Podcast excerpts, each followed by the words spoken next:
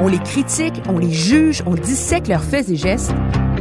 Mais qui sont les hommes et les femmes derrière nos politiciens? Loin du débat partisan, au-dessus de la mêlée, je vous offre de les découvrir pour essayer de les comprendre.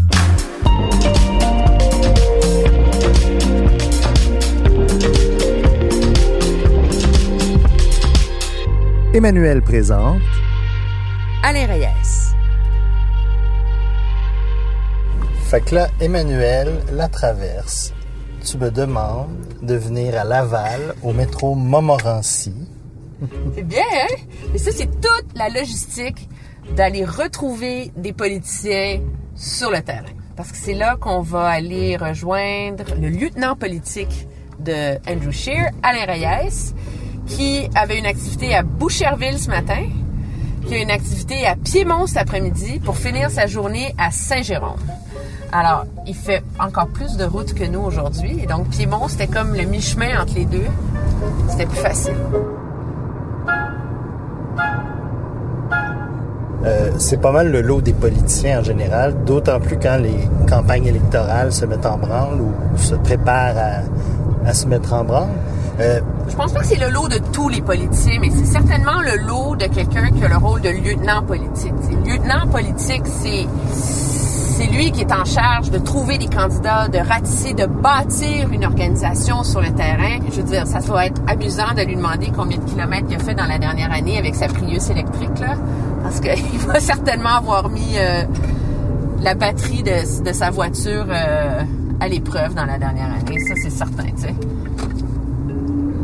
On entend ici le bruit de l'auto intelligente d'Emmanuel à traverse lui dire qu'elle conduit un peu dangereusement. Pas dangereusement, activement. Il y a beaucoup de circulation sur la route.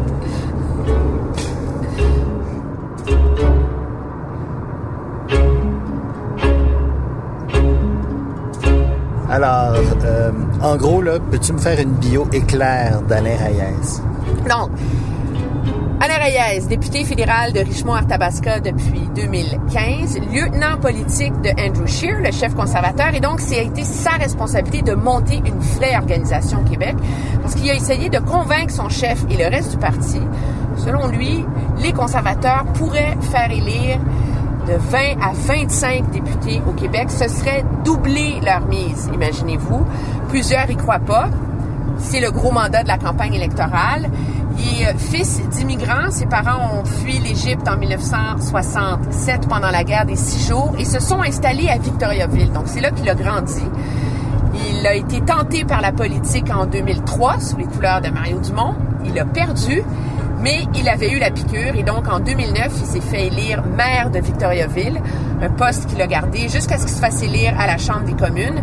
Donc, comment est-ce que cet homme qui était maire de la ville verte, la ville du développement durable au Québec, qui était un député qui est vu comme étant vert, va défendre le parti, comment il réconcilie ses idéaux environnementaux avec son parti conservateur, ben ça fait partie de les, tous les enjeux qu'on va soulever avec lui dans le cadre de, cette entrevue avec ce politicien que moi je qualifierais d'idéaliste.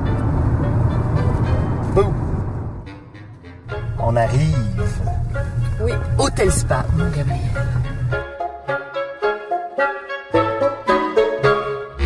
Oui, alors pendant que les gicleurs sont partis, je suis allée à la réception de l'hôtel, aller chercher M. Reyes.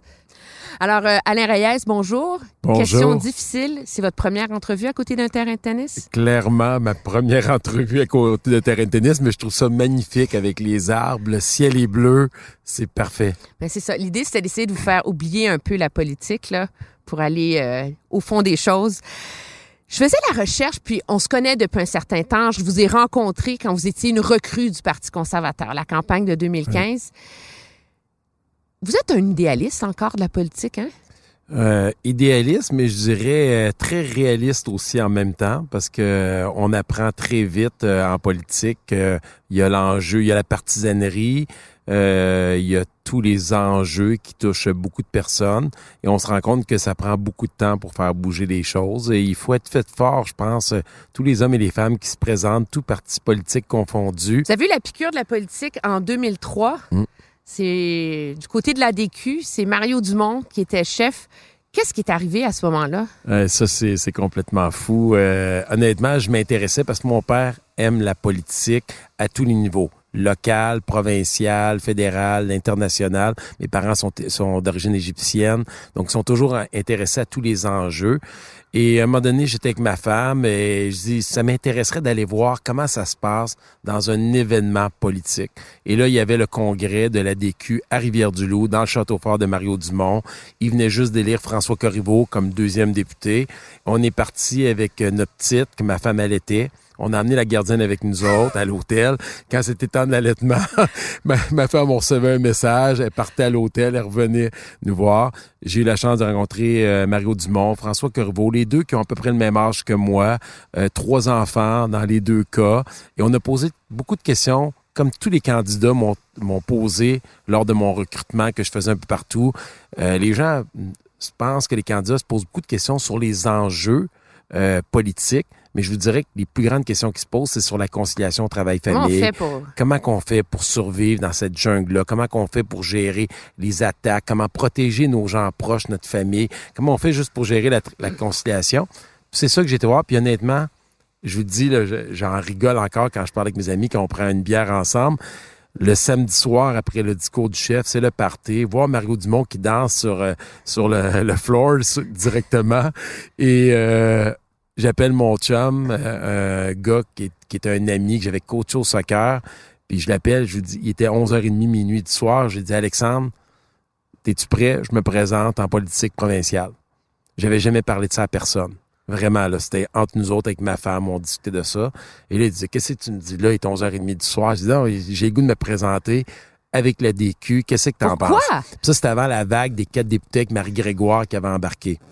Donc, j'ai vraiment vécu l'ascension puis la chute en, 2000, euh, en 2003 par la suite. Mais qu'est-ce qui vous attirait de vous lancer en politique provinciale? Ben, je voulais faire une différence. J'avais 32 ans, euh, j'étais ambitieux, j'avais mes enfants, puis j'étais vraiment, je fais partie, euh, puis c'est encore les mêmes motivations. Les gens qui suivent tout le fil de presse de ce que j'ai dit lors de mes entrevues, j'avais trois éléments qui me motivaient en politique. Le premier, les déficits. Moi, ça me pue au nez de savoir qu'on prend des décisions pas comme des bons pères et mères de famille, mais en achetant, en essayant d'acheter des votes, en endettant nos enfants, nos petits-enfants. Le deuxième, je considère qu'on paye trop de taxes et d'impôts pour les services qu'on a.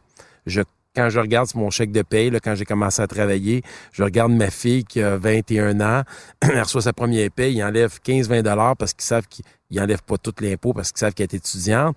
Puis là, un petit papa, ça n'a pas de bon sens. Puis là, je pars à rire, ça fait juste commencer ma grand-mère.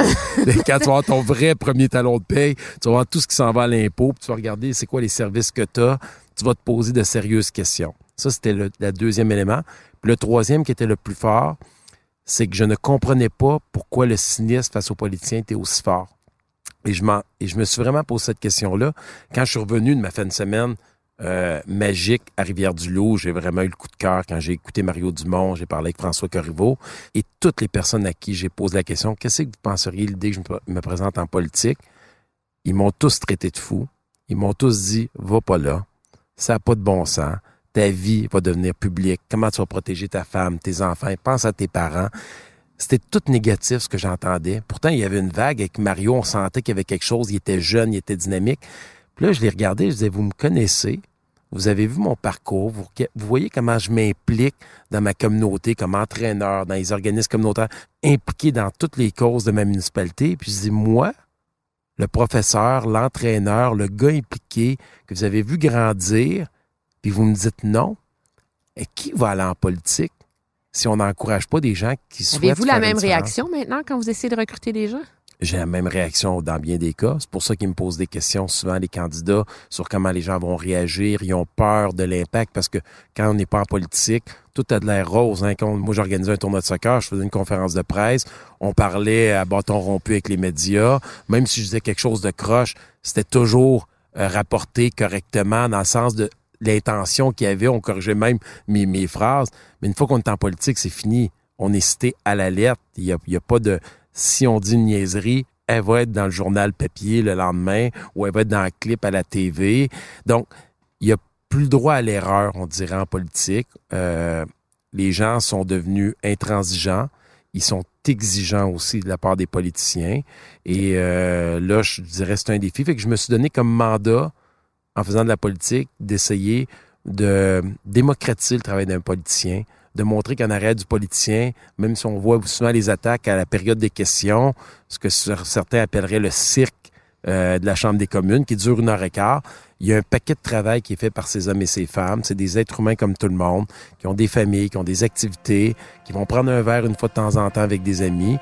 Puis pour les encourager, si on pense qu'on en a des bons, pour les aider à faire un, changement, puis à redonner confiance euh, euh, à la population face à nos politiciens.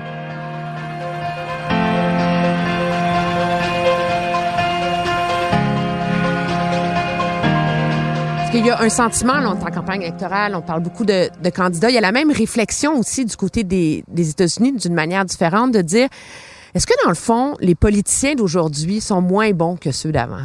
On a plus de difficultés à recruter des gens de qualité. C'est une bonne question. Moi, je pense que, en tout cas, je peux dire que lorsqu'on approche des gens, là, on dit de qualité parce que souvent, on, appelle les gens de qualité des gens qui sont connus, qui ont réussi avec, euh, de façon extraordinaire dans leur domaine. Mais il y a des.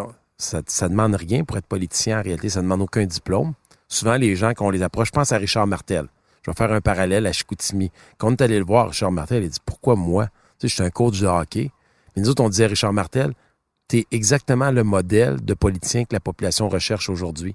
Des politiciens qui sont authentiques, des gens qui qui n'ont pas l'image d'un politicien de carrière qui fait ça toute sa vie. Euh, fait qu'on a dit Reste toi-même on, dit à la blague, je lui disais, tout ce que je te demande, c'est que tu montes pas sur ton banc à la Chambre des communes si tu es élu demain matin, parce qu'on a toutes les images de Richard Martel comme coach junior majeur.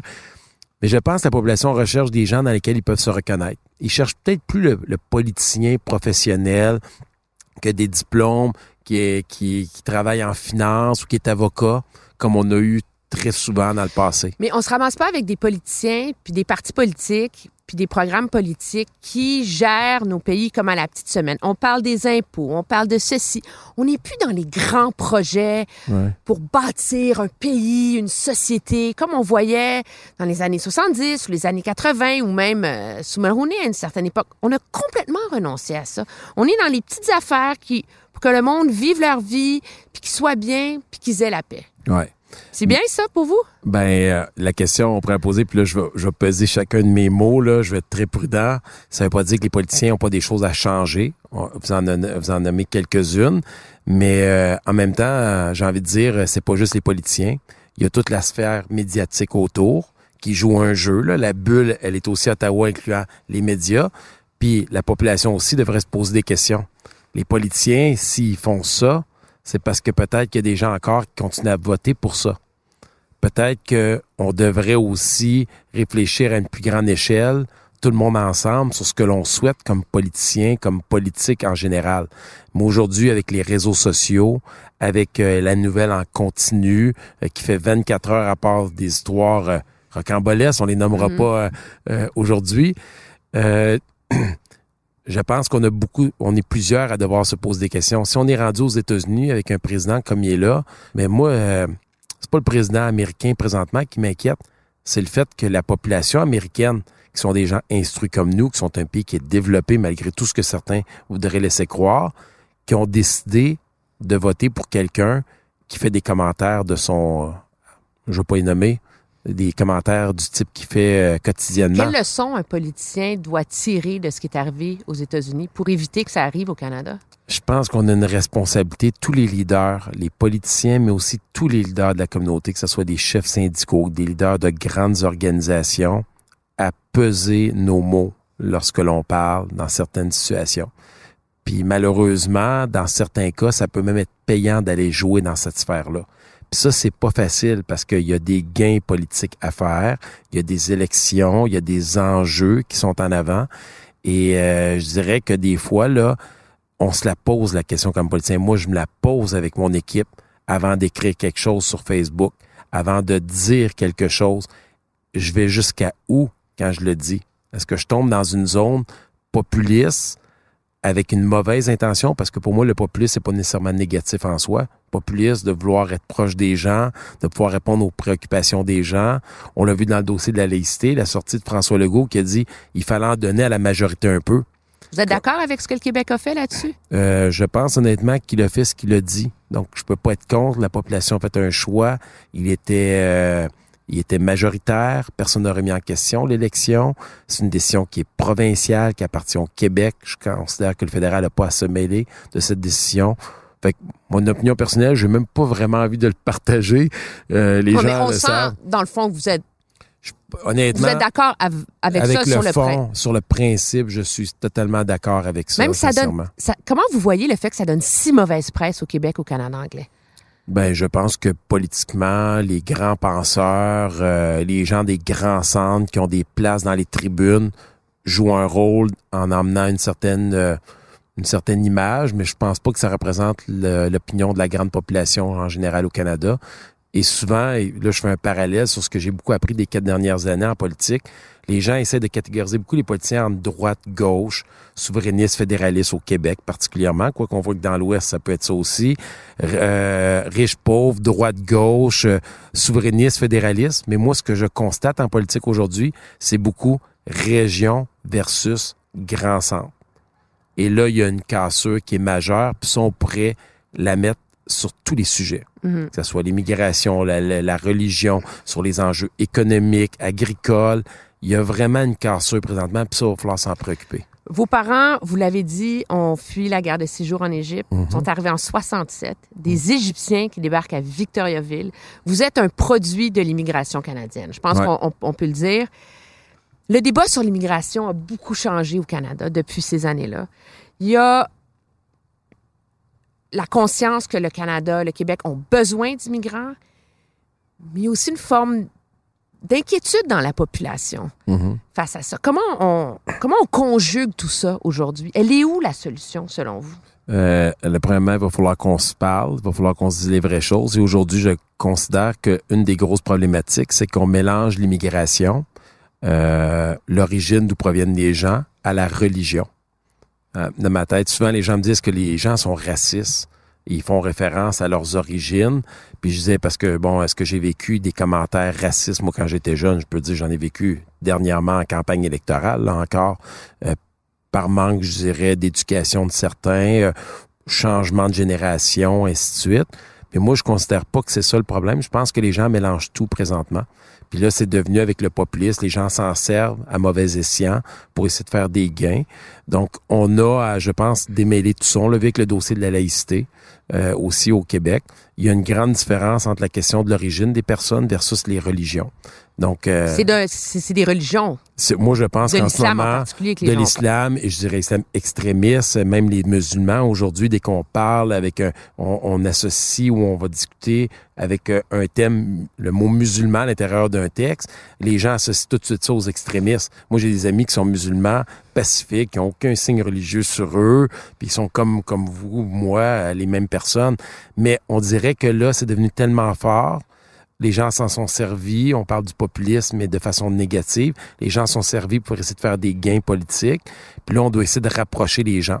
Puis aujourd'hui, je trouve que les politiciens, dans certains cas, à vouloir aller trop loin, puis on l'a vu avec les dernières Maxime données qui sont... Bon, Maxime Bernier, pas le nommer. On voit ce qui se passe aux États-Unis? Mais on a vu que même le gouvernement fédéral, tout dernièrement, c'est sorti dans les médias. Il y a une note qui a été envoyée à tous les fonctionnaires pour se préoccuper aussi de la majorité. Parce que notre rôle comme politicien, le- moi, je l'ai toujours appris comme ça en disant ton rôle, Alain, c'est de t'assurer de protéger les gens vulnérables et en minorité. C'est toujours ça qu'on nous a dit. Mais en même temps, la majorité, elle a dit moi, j'aimerais ça aussi qu'on s'occupe de moi. Puis cette majorité, c'est des électeurs qui sont majoritaires aussi. Fait Vous, êtes le comme- parti de la majorité, puis Puis plus qu'un parti des minorités. Et voilà, en plus. Fait que là, la pression est extrêmement forte. Puis à chaque fois qu'on veut faire une sortie aussi où on veut intégrer tout le monde, ben là, on a une minorité aussi qui fait de la pression. Puis les partis politiques sont montés comment? Ils sont montés avec des membres. Ces membres-là sont, nous aident à monter nos programmes. Mais en même temps, il y a toute la population autour qui, elle, veut pas nécessairement s'impliquer, s'affilier à un parti politique, mais qui demande aussi que les gouvernements, les partis politiques tiennent compte de leurs préoccupations.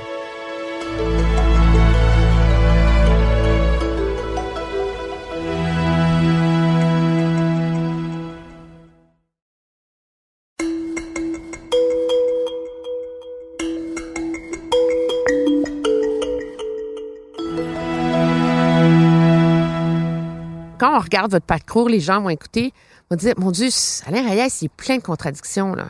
Tu sais, il y a un côté très, euh, je dirais, euh, euh, progressiste, à gauche, travailler les pauvres, les enfants malades, les exclus, les minorités, les gens marginalisés, leur venir en aide pro-environnement, maire de Victoriaville, vous avez deux Prius à la maison, vous, vous recyclez depuis, vous faites tout ce qu'il faut.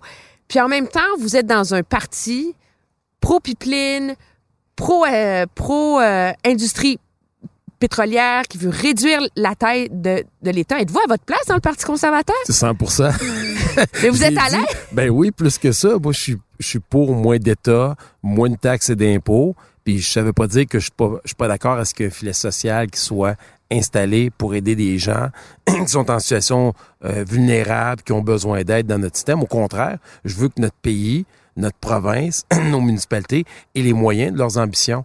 Puis moi, contrairement à bien d'autres, je me mets pas la tête dans le sable pour la question du pétrole.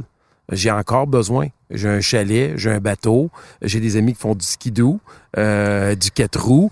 J'ai pas envie moi, je suis pour cette, notre position qui veut qu'on devienne autonome énergétiquement. Moi, je suis complètement contre le fait qu'on consomme 50% de notre ressource naturelle des Américains et de d'autres pays à travers le monde. L'idée, c'est qu'il faut arrêter d'utiliser autant de pétrole. C'est comme les gens on écoute le Parti conservateur, puis c'est le leur, qu'il n'y a pas de choix à faire entre les deux, qu'on va pouvoir continuer à s'enrichir grâce à l'industrie pétrolière puis à faire les graves mesures difficiles pour lutter contre les changements climatiques. C'est pas la pensée magique? Non, la réalité, regardez la Norvège qui est considérée comme le pays le plus vert au monde présentement lorsqu'on écoute tous les spécialistes qui vont être en avant de tout le monde. C'est le pays, dans les dernières années, qui a donné le plus de permis d'exploitation euh, de, puits de pétrole. Donc, ils se sont servis de ces ressources-là financières pour pouvoir se payer les infrastructures pour se mettre au diapason.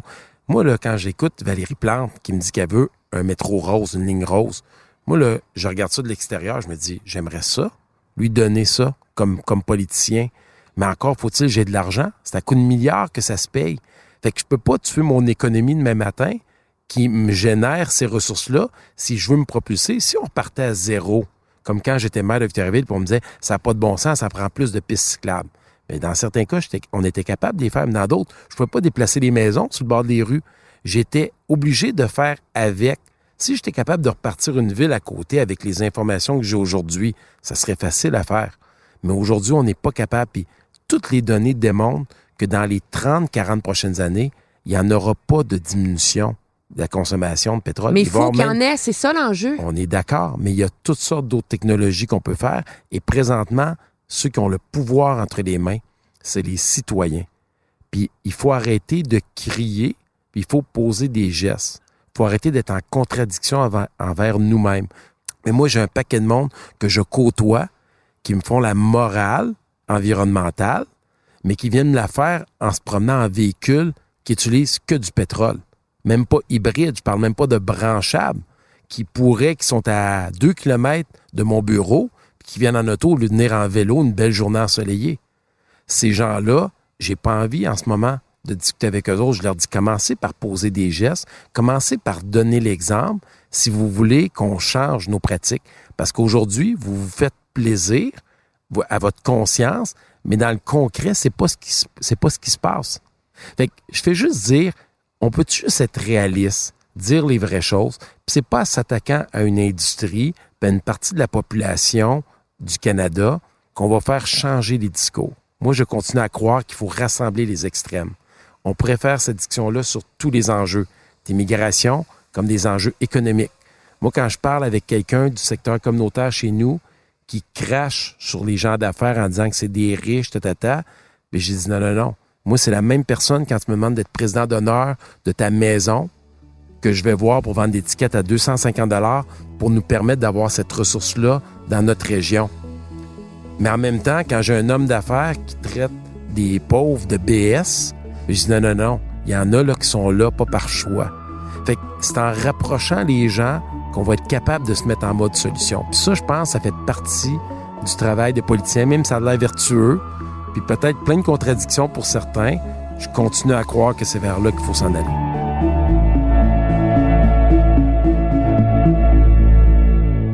Greta euh, Thunberg, la, la jeune euh, adolescente qui a commencé une grève, qui fait le tour de la planète, qui est vue comme l'icône d'une génération qui dit à la classe politique mondiale, écoutez, déniaisez-vous, faites quelque chose.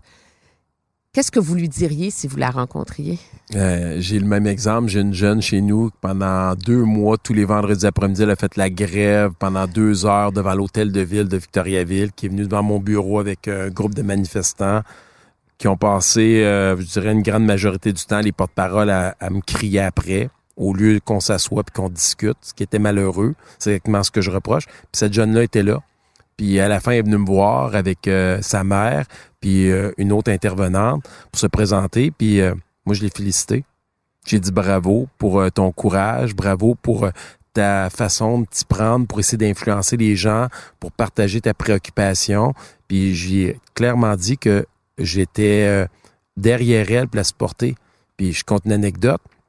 Quelqu'un m'a demandé à côté, je peux te prendre une photo avec la petite? Puis euh, j'ai dit, euh, ça va me faire plaisir, mais je pense pas que vous y renderiez service. Parce qu'elle, après ça, cette photo-là va se ramasser ses réseaux sociaux. Puis je peux vous garantir que les gens, je vais dire entre guillemets, plus à gauche, qui sont venus me crier après dans la manifestation, des gens plus extrémistes, vont y rentrer dedans parce qu'elle est à côté d'Alain Reyes, le conservateur. Donc, c'est ça, je trouve ça malheureux qu'on instrumentalise comme ça. Puis honnêtement, j'ai refusé de prendre la photo avec elle pour pas me faire taguer, moi de mon côté, de profiter de sa notoriété, de notre jeune dans notre coin qui fait ça, puis en même temps pour la protéger. Mais ils ont raison, les jeunes, de crier, de manifester, puis de, de se mobiliser autour de ça. Oui. Euh, cela étant dit, je pense qu'il y a des adultes qui s'en servent, qui les instrumentalisent, et que là, aujourd'hui, font en sorte qu'on a des échos anxieux puis que j'entends des jeunes autour de la table avec mes enfants, puis ailleurs, qui disent qu'ils veulent plus d'enfants, qui se questionnent. On a vu des sorties tout dernièrement encore. On a vu des gens influents euh, partager cette anxiété-là. Et je pense que ça, c'est peut-être pas le bon signal parce qu'on parlait de grands projets. On parlait d'être ambitieux, on a parlé de regarder en avant. Mais si la génération qui s'en vient, elle, ne croit même pas au futur, puis moi, je, suis un éternel optimiste. J'ai toujours cru, mon père, des fois, qui me challengeait, je disais pas, le monde est intelligent. les gens se mobilisent. Puis malheureusement, on dirait qu'il faut toujours être rendu acculé au pied du mur pour que ça bouge, là. Mais on s'est toujours adapté comme société. L'être humain est intelligent. La machine n'a pas encore remplacé l'être humain. Puis je crois qu'on va s'adapter. La nouvelle génération va nous pousser. Mais je trouve malheureux que certains l'instrumentalisent, par exemple. Catherine, votre conjointe. Hey, quand elle va entendre son nom. non, mais on la voit beaucoup dans des articles sur vous. Euh, j'ai envie de vous demander, euh, je dis Catherine et je dis le sport. Est-ce que Catherine a sauvé votre santé par le sport ou est-ce que le sport a sauvé votre mariage de, euh, de politicien? ma femme a sauvé mon couple. elle sauve mon couple. Euh, je dis ça comme ça parce que, un, la politique est très dure pour euh, les couples. On le voit, là, le nombre de séparations au Parlement. Quand je fais mon recrutement, la première des questions que je pose, c'est avez-vous des jeunes enfants? Un. Et deux, est-ce que votre couple est solide? Parce que s'il n'est pas solide, il n'y a aucune chance de survie au Parlement canadien. Puis je suis certain que c'est dans tous les parlements comme ça. ma femme m'a fait. Moi, j'étais, j'avais une image de saines habitudes de vie, mais en réalité, je ne la, je ne, le, je ne la mettais pas en pratique. Euh, Pierre Lavoie, ma femme, m'ont fait bouger. Euh, ça nous a fait prendre, passer du temps ensemble, ma femme et moi. On s'est mis à courir des marathons. Euh, Il faut quand même le faire. Vous avez commencé à courir, j'ai lu dans mes notes, le 2 janvier 2011. Ouais. Et à la mi-mai, vous avez fait un demi-marathon? Oui, un demi-marathon. Puis si vous auriez vu ma première course qui a duré 3 km, où j'ai passé un poil de, de, vomir sur le bord de la porte, et c'est vraiment vrai, excusez le terme, et euh, avec des amis qui m'ont motivé, qui ont été des exemples pour moi, euh, qui ont fait en sorte que je me suis défoncé, euh, j'ai continué, ma femme était toujours à côté de moi. Vous faites des marathons, vous faites des Ironman. on a fait trois Ironman, puis il y a quatre ans et demi, je savais pas nager. C'est ma femme qui m'a montré à nager. C'est une nageuse, elle, à la base.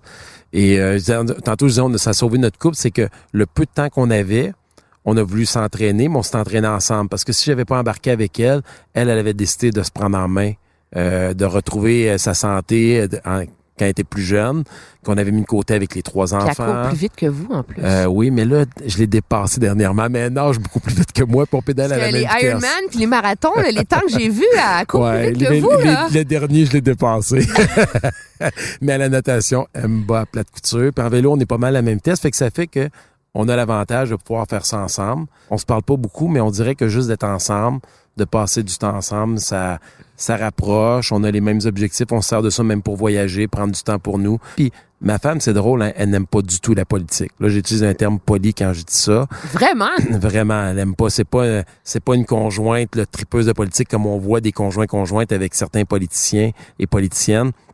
Mais je pense qu'elle a pris conscience avec le temps qu'elle pouvait influencer à sa façon des gens. Des fois, on marche, on, on court autour de la piste du lac à Victoriaville, la piste cyclable, puis c'est pas rare qu'elle se fait arrêter, souvent par des femmes qui disent Madame Lacoste, parce que là, pas Madame Raya, c'est une Euh, chance, non. hein? C'est, c'est plus la femme du député ou la femme du maire, c'est Catherine. Euh, vous pouvez pas savoir comment vous m'avez inspiré. Euh, aujourd'hui, je cours à cause de vous. J'en viens pas. Femme d'un politicien, elle est euh, accomplie professionnellement, trois enfants impliqués. Euh, Parce que vous avez organisé plein de d'œuvres Ouais. de charité, de Ouais. de- d'activités de, de, de financement. Alors, la politique, c'est comme un marathon, c'est comme un sprint. Est-ce Ouais. qu'il y a un parallèle à faire entre la course et la Euh, politique? je peux vous dire qu'à à mes yeux, c'est exactement la même chose. Ça demande du travail, de la persévérance. Il faut être passionné, rigoureux. Euh, comme la politique, euh, c'est la même même chose. Il y a des moments qui sont difficiles. Quand on court un marathon, on appelle ça le mur au 32e kilomètre, où on voit des points noirs. Puis on doit aller au-delà de ce que le cerveau nous dit de faire si on veut arriver à nos objectifs. C'est un peu ça, un peu la politique, je pense, la même chose. Il y a des moments qui sont difficiles. Euh, il faut se grounder, continuer à travailler, puis je dirais bien s'entourer.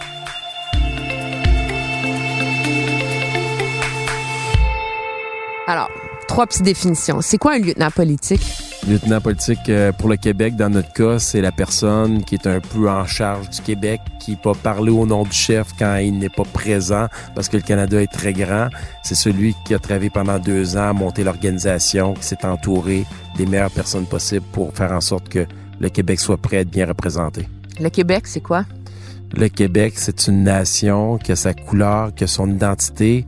Le Québec, c'est surtout juste pas le français. Là, ma phrase est peut-être dit croche, juste pas le français, c'est pas très français, mais c'est c'est juste pas la question de la langue, c'est d'autres choses. Puis là, je vais faire un petit parallèle. Quand j'ai rencontré Andrew Shea la première fois dans la course à la chefferie pour discuter de l'idée que je puisse l'appuyer, j'ai demandé à Andrew, qu'est-ce, comment tu vois le Québec? Puis il m'a retourné la question, puis il m'a dit, Alain, c'est quoi le Québec? Parle-moi-en, parce que quand je parle aux gens autour de moi, au niveau plus euh, du côté plus anglophone, on a l'impression que c'est juste la langue. Mais j'ai sincèrement l'impression que c'est plus que ça.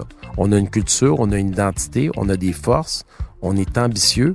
Moi, j'aimerais que le Québec soit pas juste le Québec pour le Québec, mais que le Québec participe à construire le Canada comme il l'a fait dans le passé. Puis le Canada, donc, c'est quoi? Le Canada, c'est une addition de, de plein de différences. Euh, c'est une grande nation qui a fait sa marque pour auquel moi, personnellement, j'ai envie de contribuer à faire grandir encore plus. C'est un pays qui est ouvert. Euh, un pays qui, qui veut, qui veut influencer. Pas juste dans le pays, mais à travers le monde.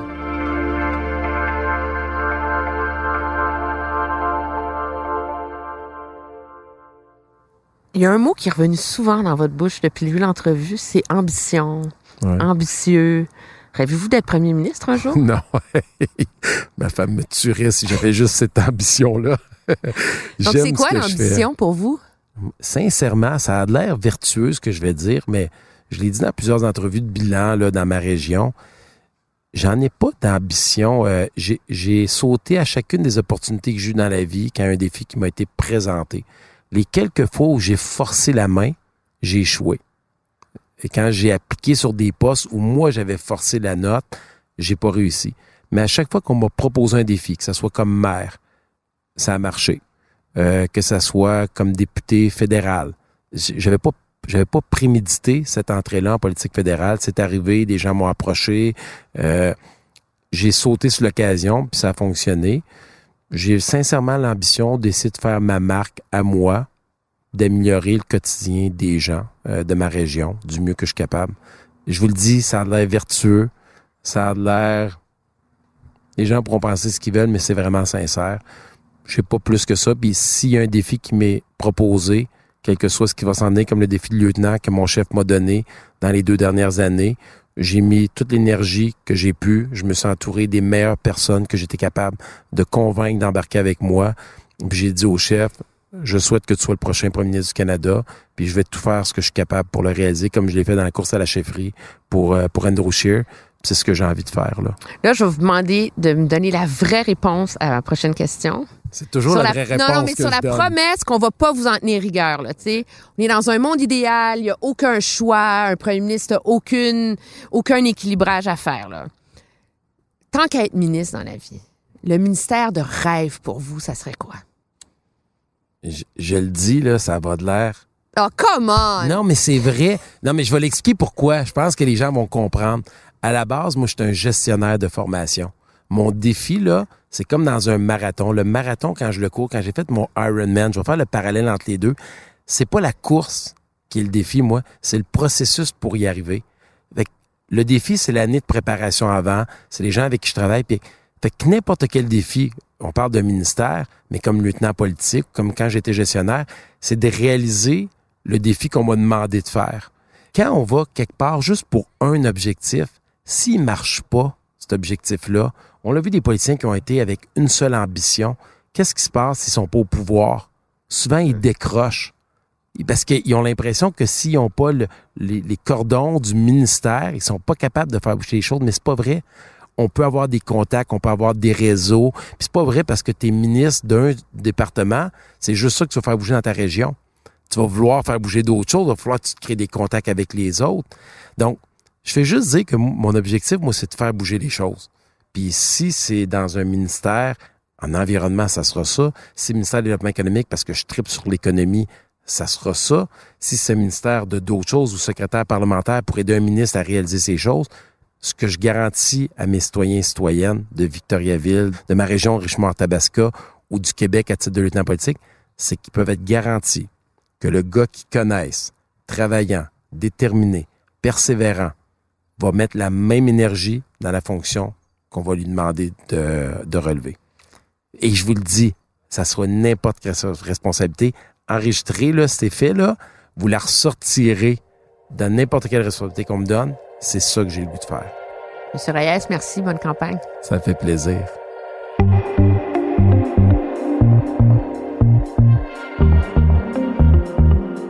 Si vous aimez mon balado, aidez-nous en le partageant sur vos réseaux sociaux. Si vous l'écoutez sur une autre plateforme que Cube Radio, n'hésitez pas à donner votre avis, laisser un commentaire. Oui, oui, cinq étoiles, c'est bon. C'est très utile pour faire découvrir la série. Vous pouvez bien sûr me suivre sur une foule d'autres plateformes, Twitter, Facebook, bien sûr mes chroniques sur Cube Radio, les lundis et vendredis à Franchement dit avec Jonathan Trudeau, mardi, jeudi au retour de Mario Dumont et le mercredi à Politiquement Incorrect avec Richard Martineau. Merci d'être à l'écoute. À la recherche et l'animation, moi-même, Emmanuel Latraverse. Au montage, Anne-Sophie Carpentier. À la réalisation, Bastien Gagnon La France. Et c'est une production Cube Radio.